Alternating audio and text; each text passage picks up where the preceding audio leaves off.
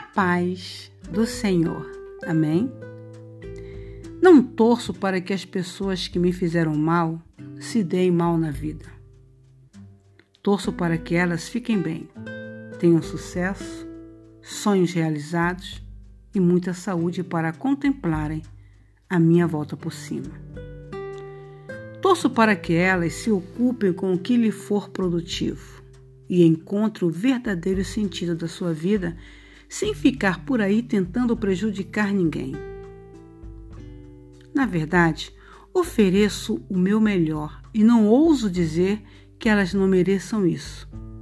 Porque, em se tratando de um coração ruim, amargo e cheio de frustrações, o amor e o perdão são antídotos transformadores na alma destes que não conseguem fazer o bem a ninguém.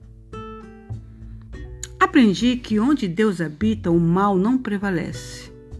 E que, se queremos crescer, precisamos entender que nem todos vão se agradar de nós.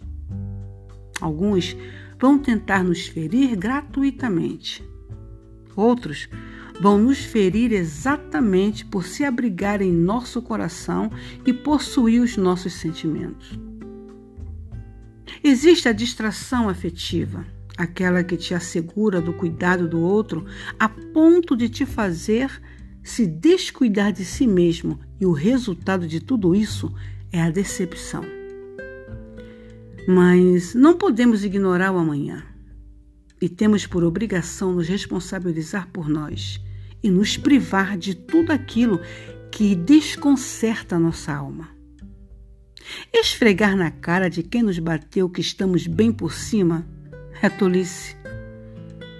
Mas sermos um exemplo vivo de que eles nos ensinaram muito a não fraquejar, a não desistir, a não temer as adversidades, sempre será um privilégio de quem tem amor e força na alma e no coração.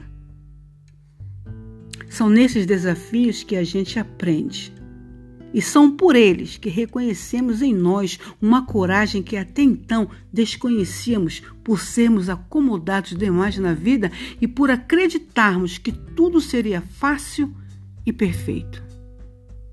Só que não.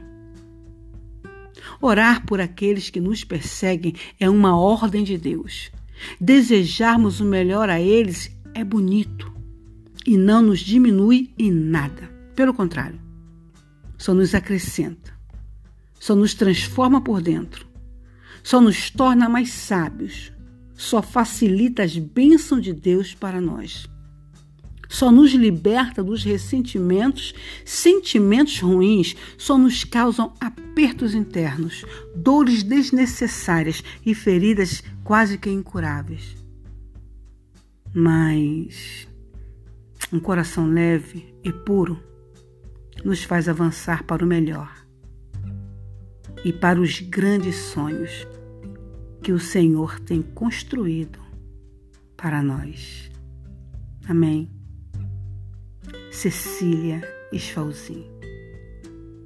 E aonde você puser as plantas dos teus pés, seja você uma bênção. E fiquemos todos na paz do Senhor. Amém.